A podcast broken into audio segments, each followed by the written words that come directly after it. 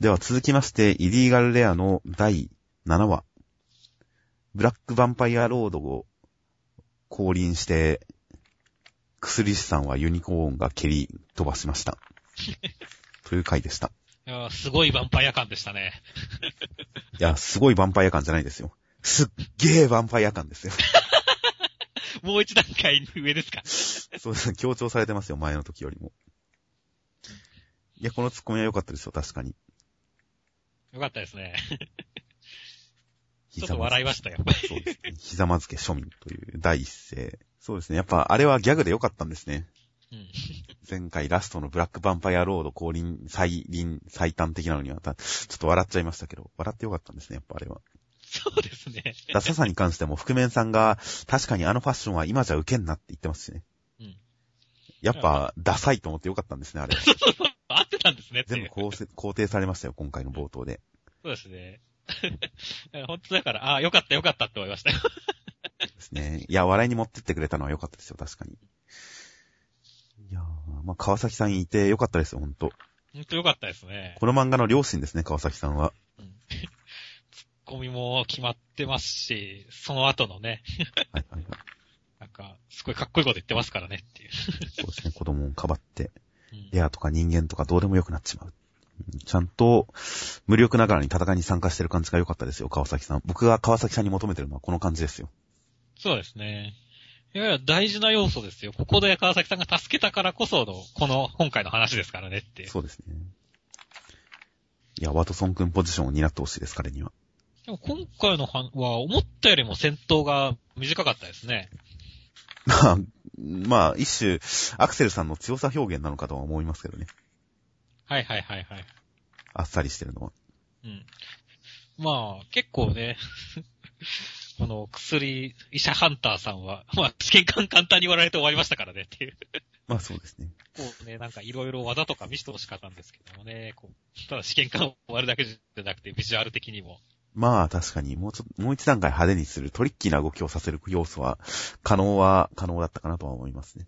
ただ、それでももう、最後、ユニコーンが決めるっていうのは結構意外でしたけどもね。まあそうですね。だからアクセルさん、正直まあ、変身しなくても余裕で勝てたんでしょうけど、おそらくは。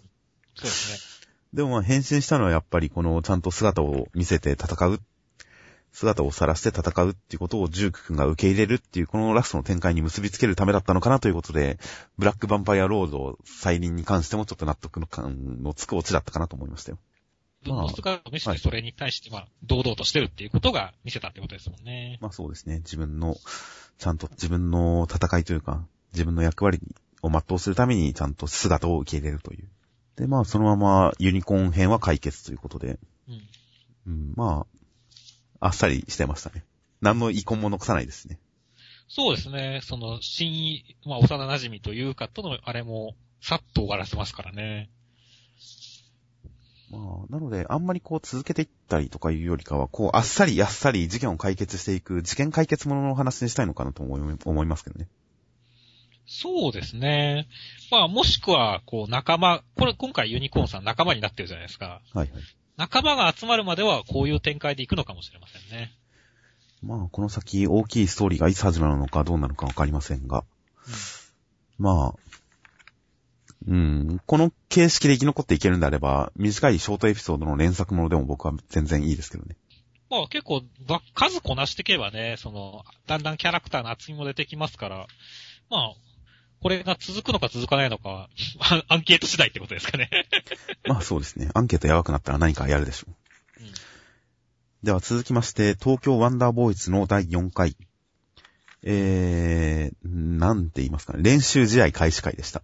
いやまあ、レギュラー陣との対決なわけですが。まあそうですね。ありがちな。ありがちな。そうですね。まあ、今回は、個人的には、日野本くんが、まあ、来た理由的なところじゃないですけども、まあちょこっとちゃんと自己紹介とかでも、こんなチームに長居する気はないですって言ってるところは、すごい、僕としては、やっと日野本くんの動機が分かった感じがしてよかったですね。動機ですかそうです。まあ、動機は先週、こう、南條くんに勝ちたいっていうのは言ってましたけれども、まあそうですね。じゃあ、どうするつもりなんだろうって思ったんですよね、彼。きその、目的のために、この高校選手権とかどうするんだろうとかね。ああの、海外クラブ行くことどうするんだろうとかって思ったんですけど、まあ、4ヶ月、作中でも4ヶ月くらいでいなくなるみたいなこと言ってますし、ああ、はいはい、なるほど。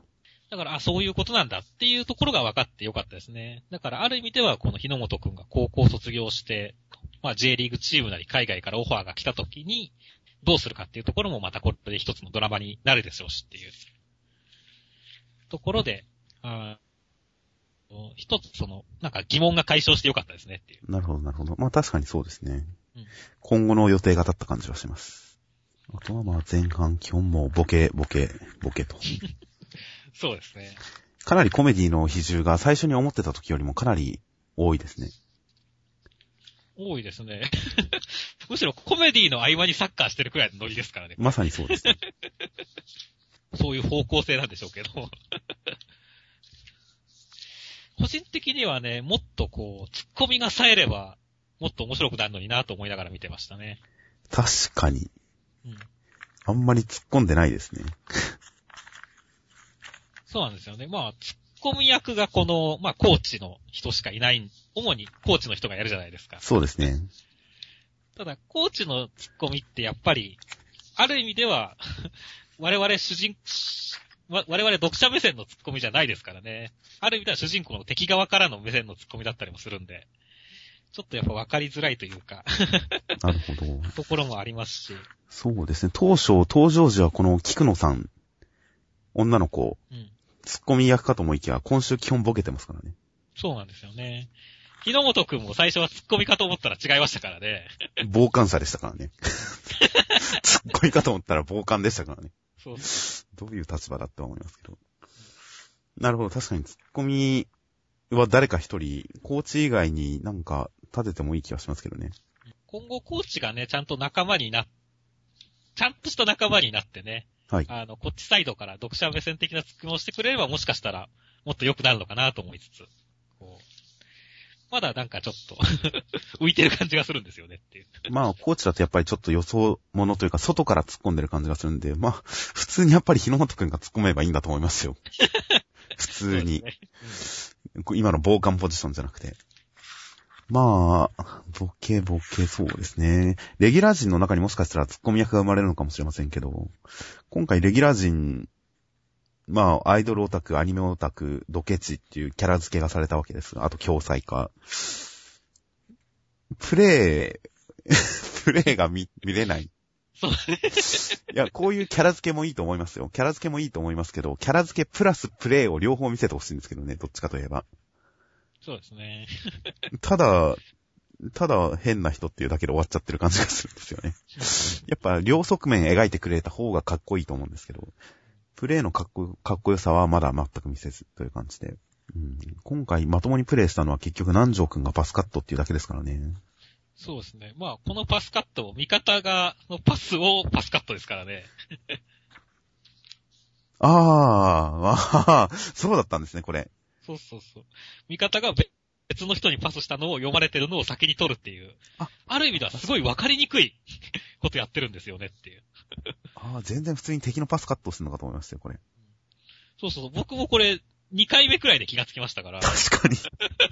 パスカットをカットしてるんですね。うんなるほど。そう、だから、逆に、だから、な、結構この漫画って、プレイが何をしてるか分からないっていうことがたまにあるんですよねっていう。まあ、基本地味ですしね。うん。大駒で表現されるプレイが超地味ですしね。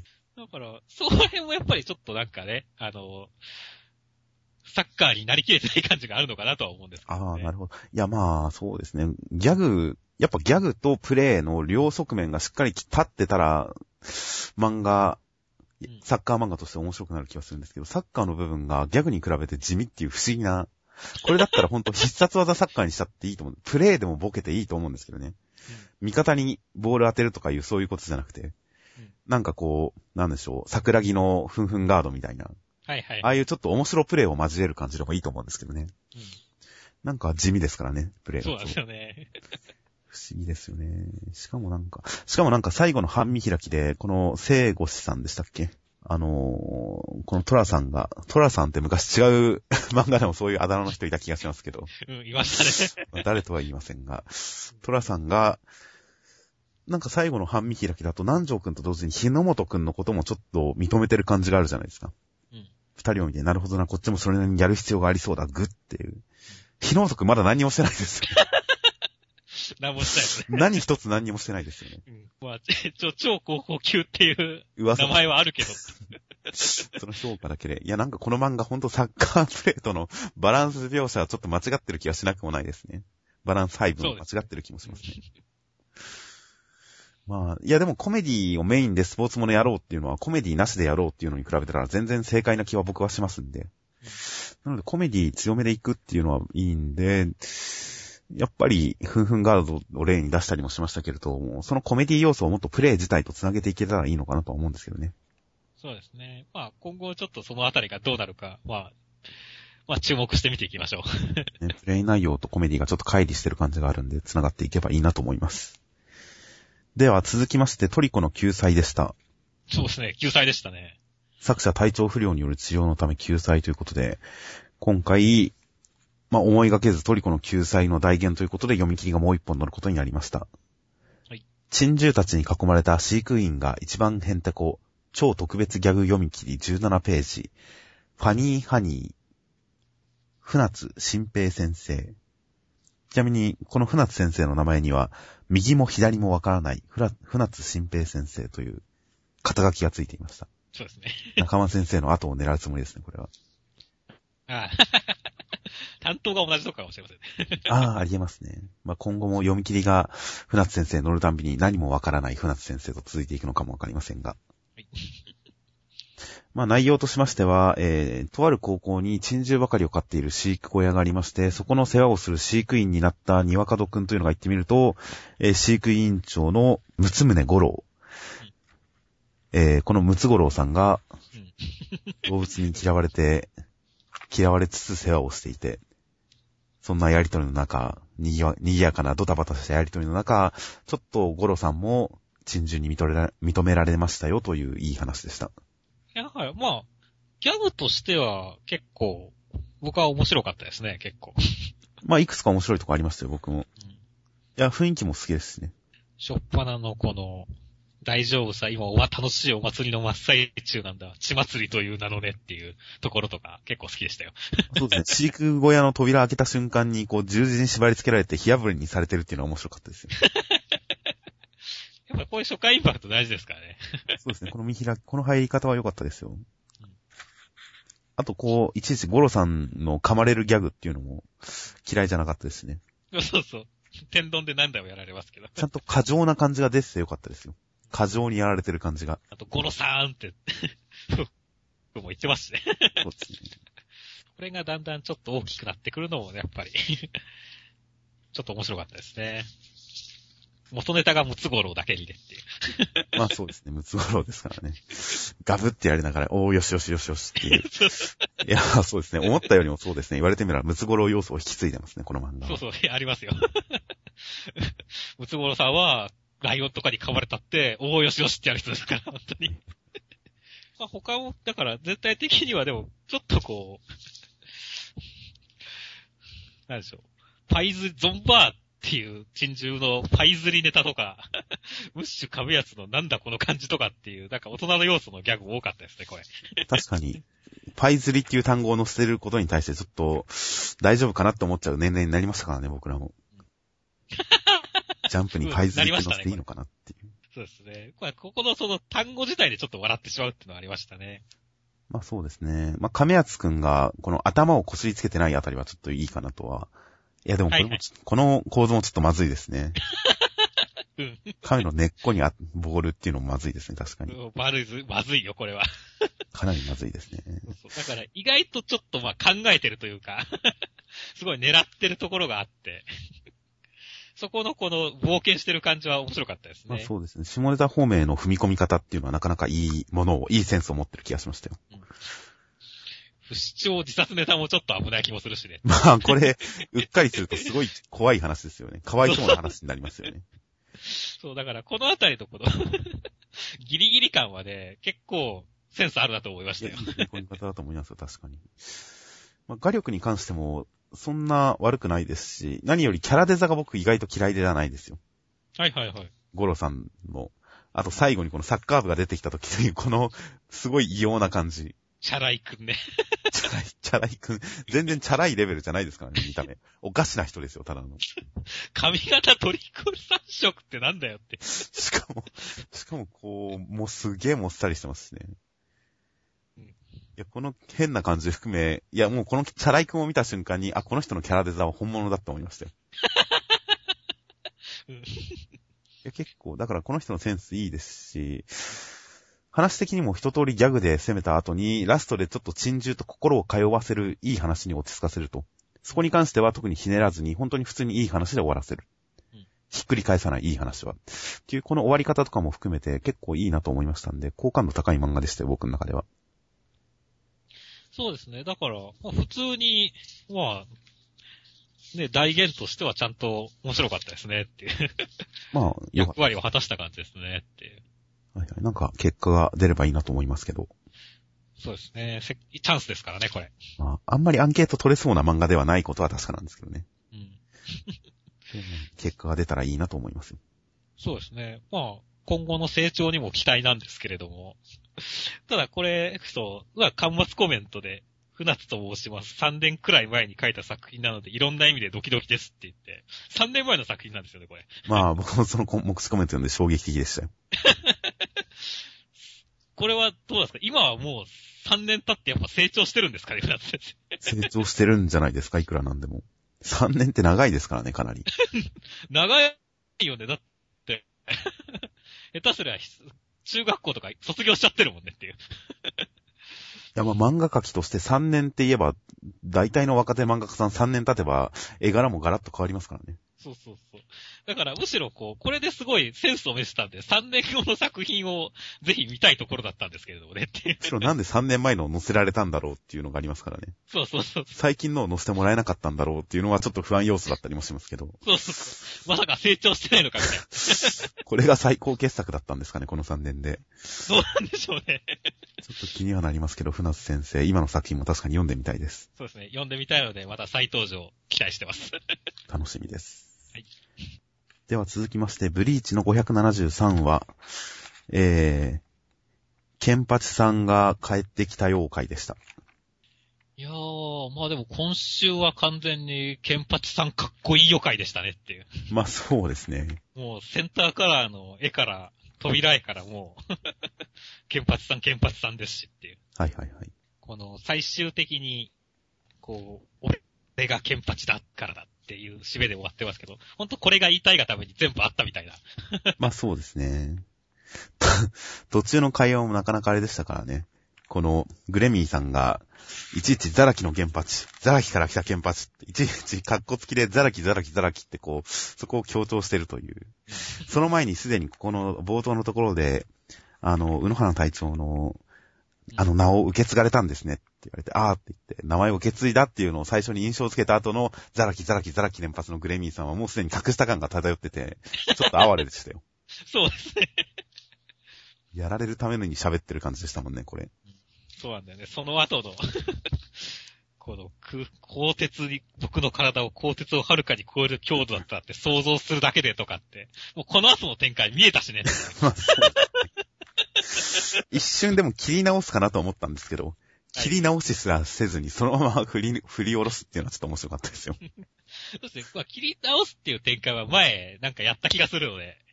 だから今回は、さらに、そこからさらに踏み込んだ剣発さんってことですよ。一回止まった方ならそのまま振り下ろしますからね。うんいや、まあ、で、あっさりとい、という、まあ、鋼鉄をはるかに超える強度って言ってるのに、鋼鉄グレーの硬さ、最初から鉄くむ、鉄切るつもりで切ってやるよってざっくりした感じっていうのも、鋼鉄をはるかに超えるって言ってるのにっていう、このざっくりした感じもケンパチさんいいですしね。そう剣らしいですよねっていう。なかなか良かったですよ。ちなみに今回グレミーさんがステルンヒッター V、V の字を扱ってるということが分かったので、うん。やはりグレナイルさんは完全に空想の産物だったようですね。そうですね。なんであんなん作ったんですかね。むしろあっちの方が強かった気もしますけどね。うん。いや、あっちの方がっていう比較もあれですけど、あれはあれですごい強かったと思いますけどね。うんなんで出てきちゃったんですかね、グレミーさん。えーなんかやっぱ自分で、あの、ヤチルちゃんをボキボキしたかったんじゃないですか。ああ、なるほど。確かに、やちるちゃん相手には自分の方がいけると思ったんですかね。うん。なんか、ちまちまやるよりも、自分の手でっていうことだったんじゃないですかね。自分より強いものを想像できてない時点で、この人の空想力、たかが知れてますけどね。あー、なるほどね。と思ったりもしますが。いや、まあ、今後、原発さんの強さを存分に引き立たせてほしいですよ。そうですね。この後、多分、あの、完成体になると思うんですけども。それも多分、原発さんの強さを 表す。けど、まあ、生贄みたいなもんですからねっていう。そうですね。原発さん未だ片手ですからね。この間覚えた両手振り、両手握りすらしてないですからね。うんほんともう、ほんともうグレミーさんの勝ち目が見えないという。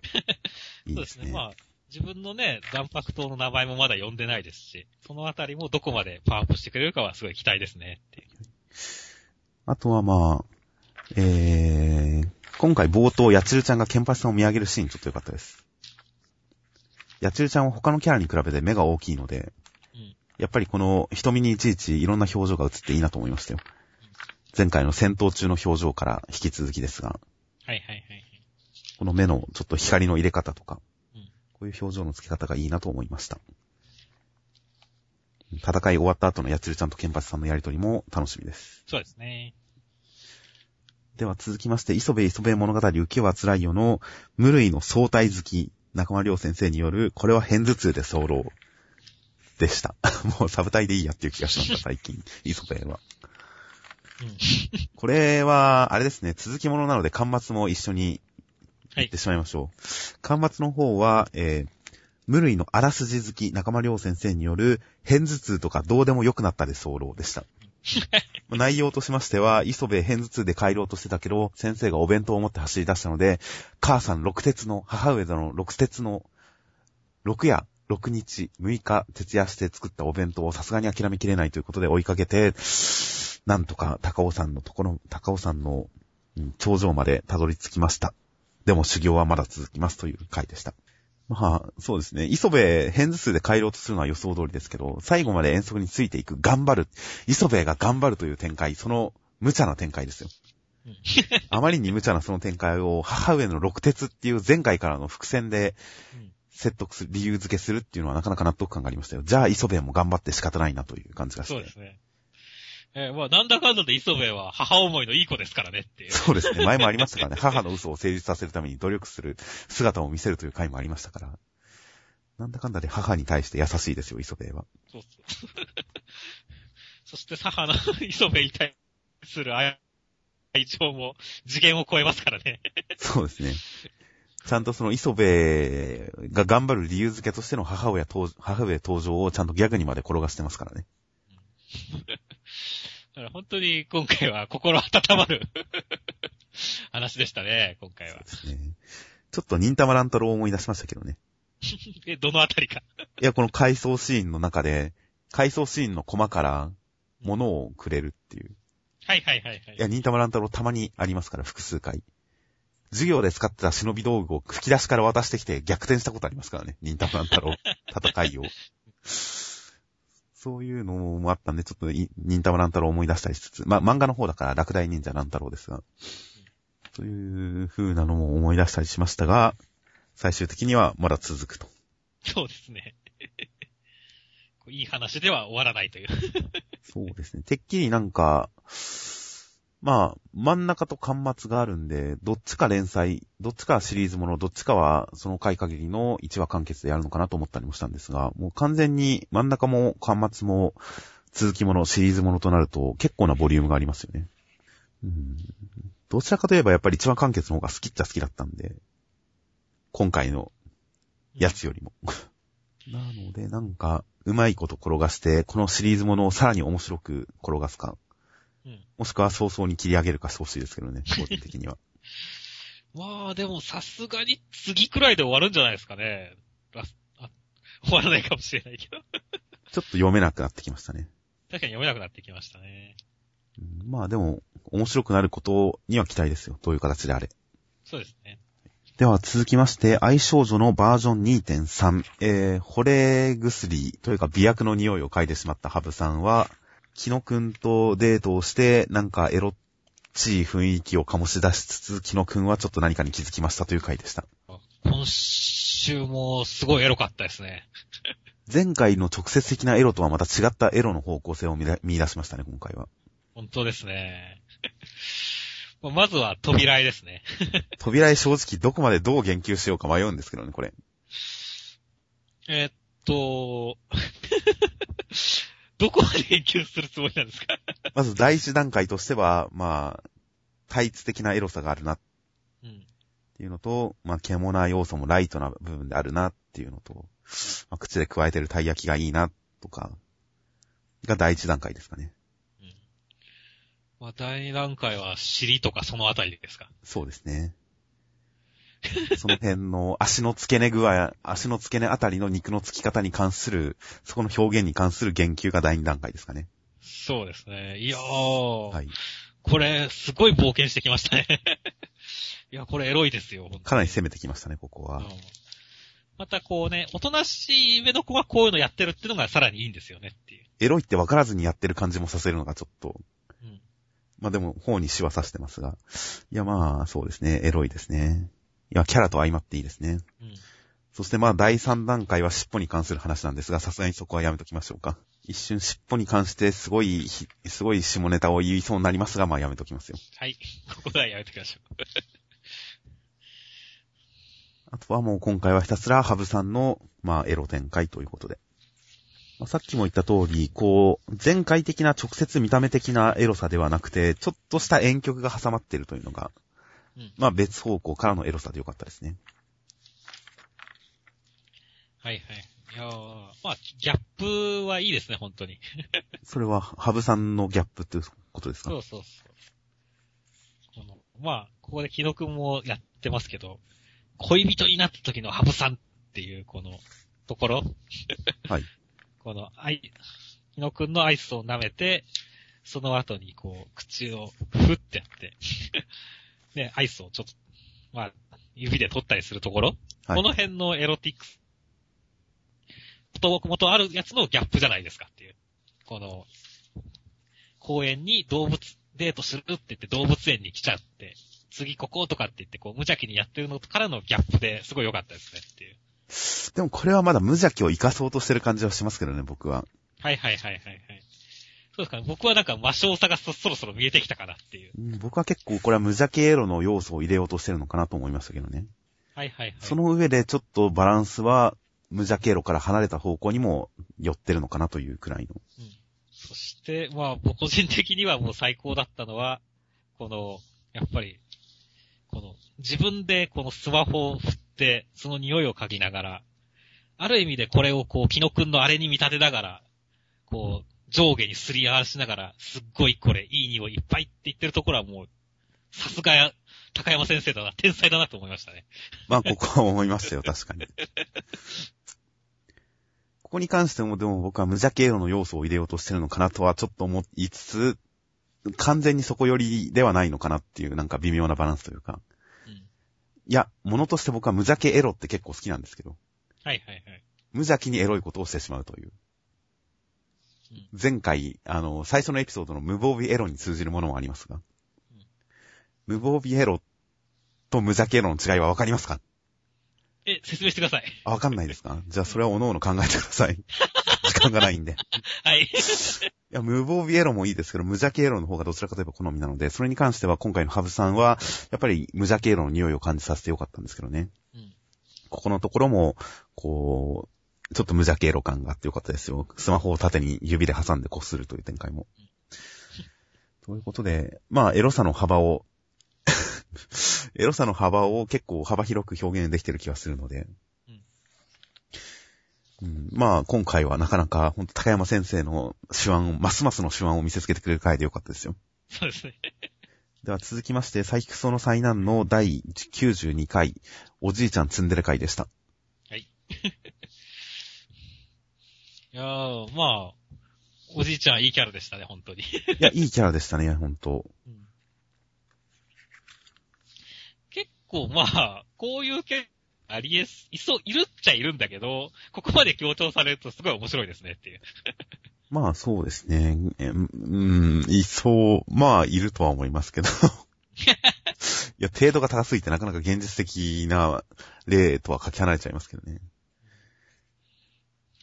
いや、さすがにここまでね、ふすまを、ふすまに耳当てて涙ぐんでるっていうのは、あれですが。まあ、この好感度と、やっぱ最近父への、てめえは喋るんじゃねえよ、ダニメっていう、ここの緩急が効いててよかったですね。ただデレッデレしてる人がっていうだけだったら、ちょっとキャラが薄かったかもしれませんけど、このお父さんっていうアクセントが入るおかげで、うん、かなり、より一層この話の面白さにつながっていた気がしますね。そうだね。この、親父に対する表情と、この、なんだろう、しばらくいられるんだ、あい、孫、みたいな形ですごい乙女的な表情のギャップは本当にすごいですからね。そうですね。これがいい、いいオチというか、三段落ち的なのにつながってってよかったですね。まあやっぱり麻生先生は基本的に悪人は、悪人とか、単純なダメな人っていうのを見せると、ちょっと不快、不快感がなんか妙に出る気がするんですよね、いつも。うんなのでこういった根はいい人だけどダメな人。根はいい人だけど表面的に悪い、悪ぶってる人とか、そういうのを描かせた方が麻生先生は上手いんだなと思いますね。はいはいはいはい。かなりこのおじいちゃんのキャラクターは面白さにつながってると思いますよ。そうですね。オチも二人で終始無言でカステラを食べるっていう完全なハッピーエンドじゃないところも良かったですしね。うん。ということで、この話続くのかどうかわかりませんが、2泊3日。そうですね。なんかまあ別、これ多分終わってし ってしまう気がするんですけどもね。来週くらいには家に帰ってっていう感じになるんじゃないですかね。まあそうですね。まあもうちょっと話し続けてもというか、まあ再登場してくれてもいいですからね、おじいちゃん。他のキャラとの絡みもちょっと見てみたかったりしますしね。そうですね。まあ、おじいちゃん、粘土とか見たら、孫、こういう、孫が殺されるって思ったりするんじゃないですかね。はいはい。その辺も楽しみですからね。いや、他のキャラとの絡みも見てみたいですし、おじいちゃん話は今後もはちょっと発展を期待ですよ、僕は。そうですね。いや、多分いい飛び道具になりますよっていう。では続きまして、ステルスシンフォニーの第5話。いえー、ジグ君がサイボーグ傭兵会社に勤めて、さあ仕事だ。敵はトロマさんという話でした。はいライカちゃんの前回の引き、あの子を始末して背骨ごとヒッペガス発言は、あのー完全なダミーだったということが分かりました。そうだね。意外、ね、あの、そういうちょっと残酷な子かと思ったら、なんでしょう、可愛い子でしたねっていう。まあ、あの引きがダミーだったっていうのはやっぱり引きに関してちゃんとこう仕込んでるんだなっていうのが見て取れていいですよね。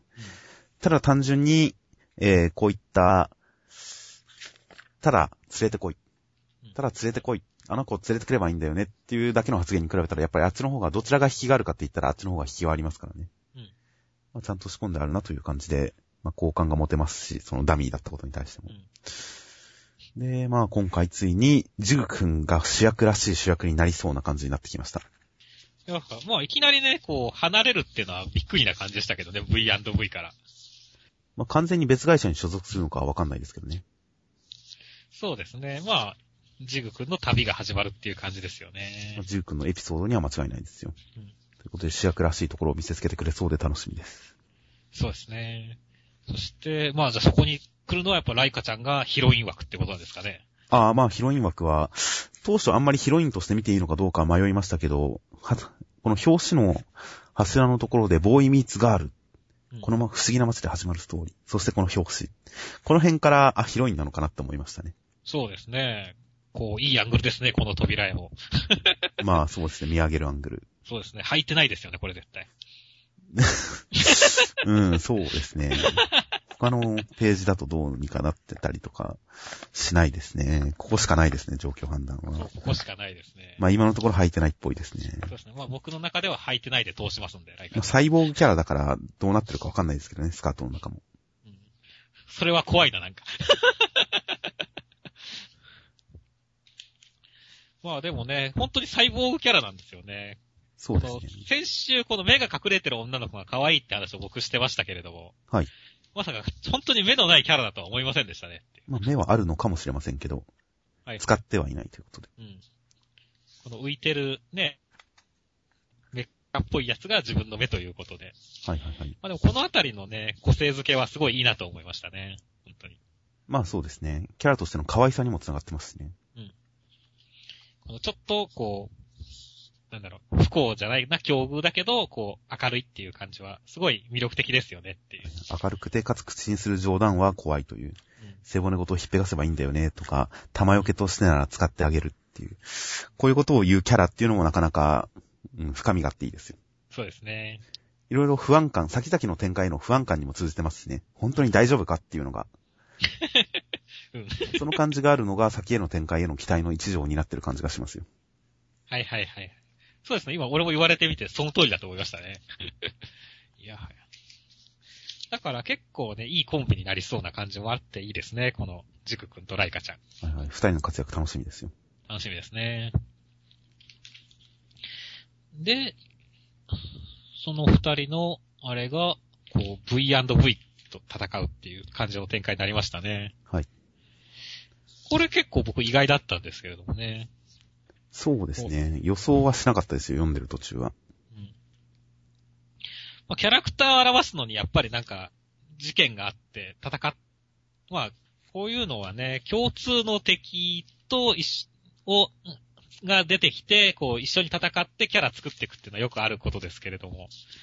で、その、まあ主役っぽいところが、いきなり対決するっていうのはまた珍しい感じで、面白そうですね、っていう。まあ、成田先生得意の群像劇方式で行くんだなっていう感じですね。まあ、積み荷の安全はっていうことは、積み荷が人間なわけじゃないですか、人身売買の。うん。であれば、その人身売買の人たちの身の安全を確保するためには、敵に渡した方がいいってなるかもしれませんから、はいはいはい。最終的には対立しないのかもしれませんけどね。まあ、そのあたりをね、どう転がしてくれるかも、まあ、成田先生の腕の見せ所ということで楽しみですね。まあ、楽しみですね。